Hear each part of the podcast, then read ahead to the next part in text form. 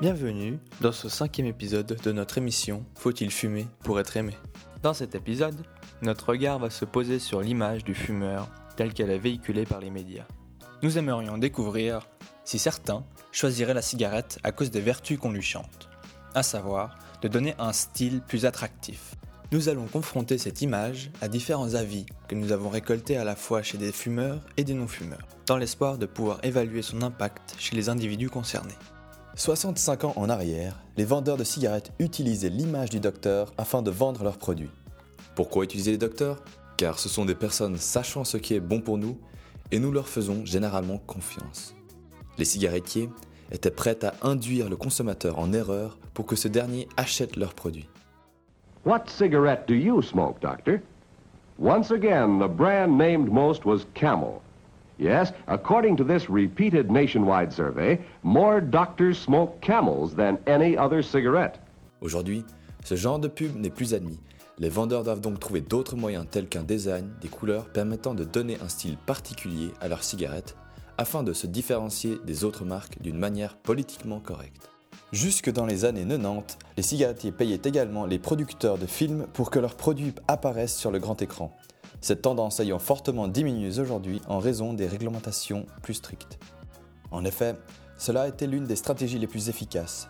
D'après des moyennes que nous avons calculées à partir de différentes sources, plus de 85% des films comptaient au moins 5 à 10 minutes de cigarettes apparaissant à l'écran.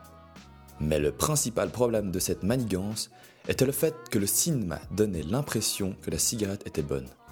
Le héros fumait une cigarette après avoir accompli son devoir, le vilain en fumait une avant que son plan machiavélique soit lancé. Allen Carr, dans son livre La méthode simple pour en finir avec la cigarette, dit ceci.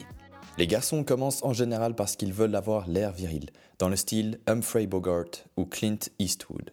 Ce serait ici le subconscient de la personne qui assimilerait la cigarette. Les femmes sont selon lui moins touchées, car elles commenceraient dans le but d'apparaître modernes et sophistiquées. C'est également l'avis de Michel Dici, un psychologue. J'ai l'impression que la femme utilise plus la cigarette, beaucoup plus pour le paraître. Ça fait chic le fumer, oui, développer. classe.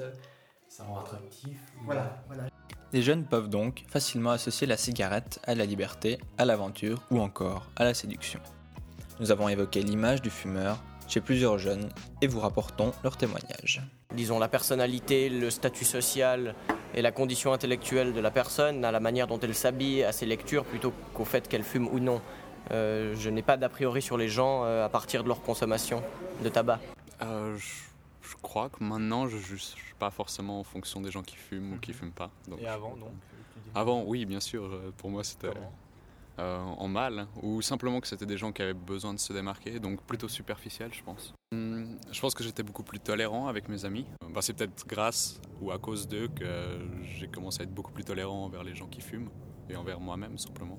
J'imagine que émotionnellement il y aura toujours une espèce de répulsion, mais il n'y a rien rationnellement qui me pousse à, rajouter ces personnes, donc je le fais pas tout simplement. Bah, généralement, euh, je pense qu'on peut dire que les fumeurs sont un petit peu plus détendus justement quand ils fument. Euh, c'est les trucs un peu gangsters, tu vois, les mecs qui se la jouent avec leur clope et tout. Ça donne un côté cool évidemment parce que c'est dans notre culture.